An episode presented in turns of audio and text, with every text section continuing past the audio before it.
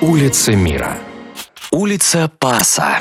В Испании существует пословица «Кто ни разу не прошел по улице Паса, тот никогда не женится».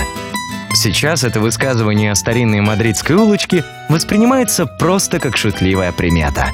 Но на самом деле раньше в нем было намного больше логики и здравого смысла.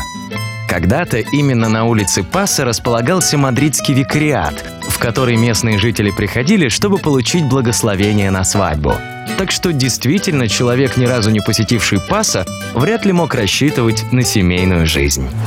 Начинается улица на площади Пуэрто-Серада. Когда-то на месте этой площади была городская стена и ворота, которые назывались Пуэрто де ла Кулебра – «Змеиные врата», в честь изображенного на них дракона.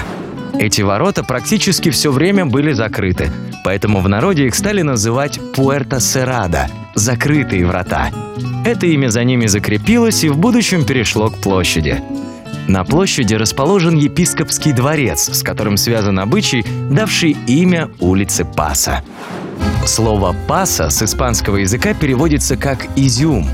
По традиции, через дверь епископского дворца бедным раздавали горстки изюма, а из окна – булочки, которые назывались «панесио». Кстати, параллельно с улицей Паса расположена улочка, названная как раз в честь этих булок – Панесио.